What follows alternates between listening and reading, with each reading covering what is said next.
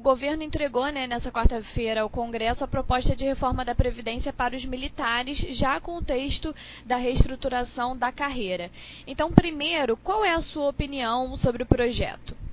A ideia do projeto em relação à economia, o texto em si, quer dizer, a proposta em si da, da reforma da Previdência dos militares, me parece ok. Quer dizer, o, forte, né? Quer dizer, o, o, que eles vão economizar me parece estipulado como se imaginava, uh, algo além do que se imaginava, enfim, a questão dos tempos de serviço também estão mais ou menos alinhados com o que vão para os civis.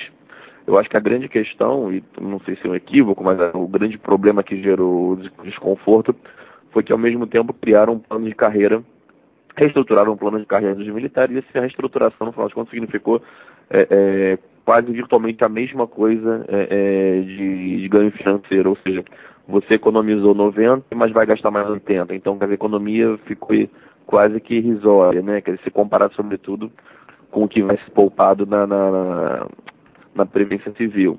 Então, o grande problema na realidade foi a questão de ter lidado com a reestruturação da carreira nesse momento.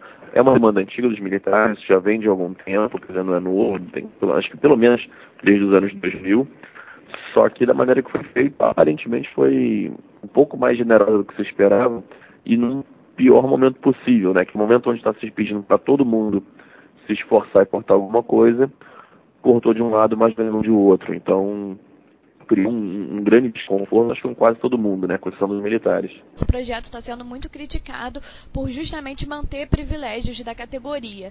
Então, na sua opinião, em que medidas pode prejudicar a aprovação da reforma da Previdência para os civis?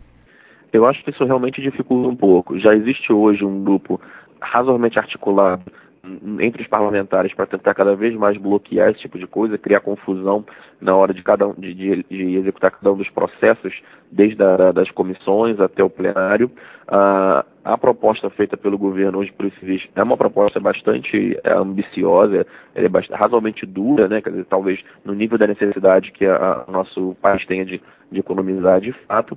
Ele ataca de fato grupos que tradicionalmente são muito beneficiados, como políticos, alguns servidores, alguns servidores mas quando você dá uma. Me parece, quando você dá um benefício, consegue um benefício, consegue uma contrapartida, como essa reestruturação de carreira para os militares tão interessante, tão interessante para eles, né? Dizer, tão é, generosa, isso obviamente vai criar confusão com outros grupos, outros é, grupos articulados que de maneira geral tendem a criar bastante ruído. Então, na minha opinião, esse, esse benefício generoso, essa contrapartida generosa, melhor dizendo, que se der aos militares, provavelmente vai deixar alguns grupos mais organizados, mais aguerridos, para tentar também buscar condições especiais no, no texto. Então, eu imagino que em algum momento vai ser aprovada alguma coisa, mas provavelmente se mantiver nesse, nesse caminho, a versão aprovada vai ser bem desidratada. Na sua opinião, né, essa medida ela acaba prejudicando o discurso de combate às desigualdades? Sem dúvida.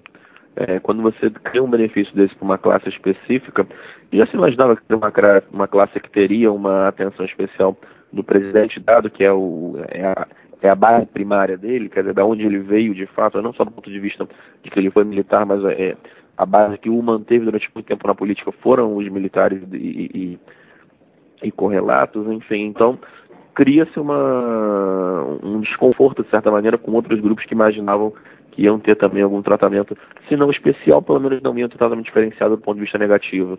Então eu acho que sim, eu acho que isso cria ruído, até porque hoje a própria articulação com, com os deputados, com, quem vai, com os senadores e deputados, com o legislativo de maneira geral, não está não tá como se esperava. Né? Quer dizer, o, o presidente conseguiu, é, na sua eleição também, é, emplacar um Congresso que poderia ter uma base razoavelmente é, sensível às suas propostas, é, com um conjunto de confusões que tem acontecido e com a falta de, de, de, enfim, de habilidade na hora de articular com o Congresso, ele tem perdido pontos e tem, tem se desgastado bastante. Eu acho que ele está tá chegando cada vez mais enfraquecido para uma negociação na hora de votar de fato a, a Previdência.